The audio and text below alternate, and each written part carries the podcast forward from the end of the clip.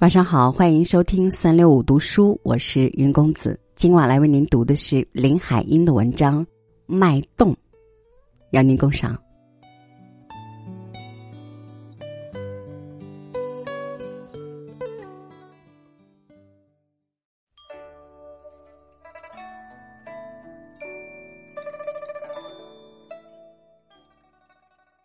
如果说北平，我样样都喜欢。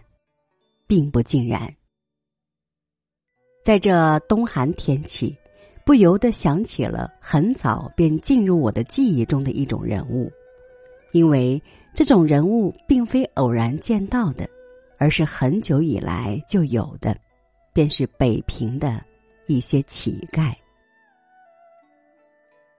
回忆应当是些美好的事情，乞丐未免令人扫兴。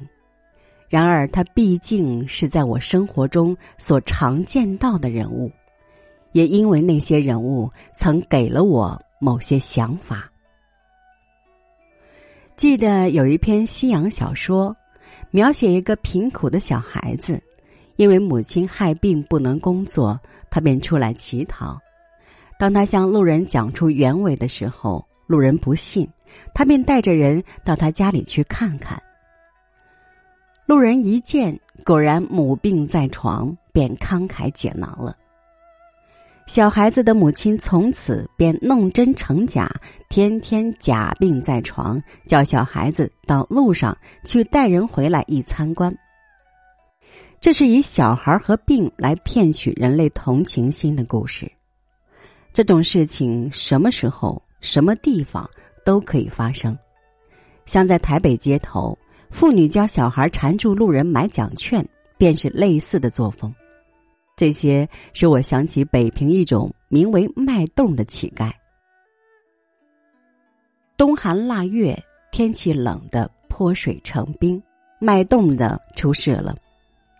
蓬着头发、一脸一身的滋泥儿，光着两条腿，在膝盖的地方捆上一圈细豹子纸，身上也一样。光着脊梁，裹着一层细豹子纸，外面再披上一两块破麻包，然后缩着脖子，哆里哆嗦的，牙打着这儿，逢人伸出手来乞讨，以寒冷天衣来博取人的同情与施舍。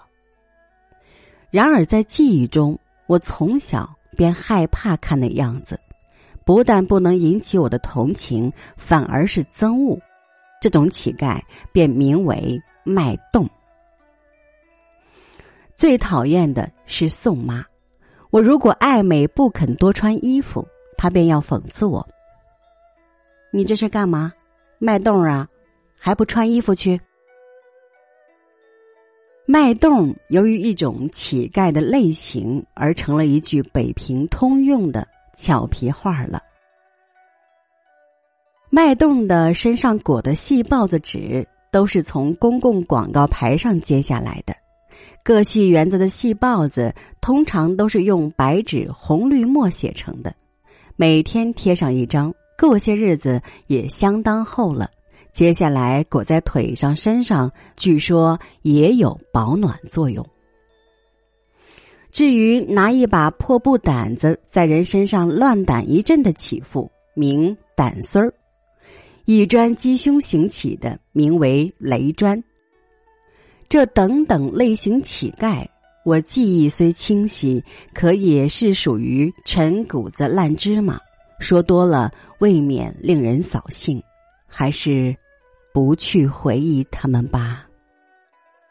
一九六一年十二月九日。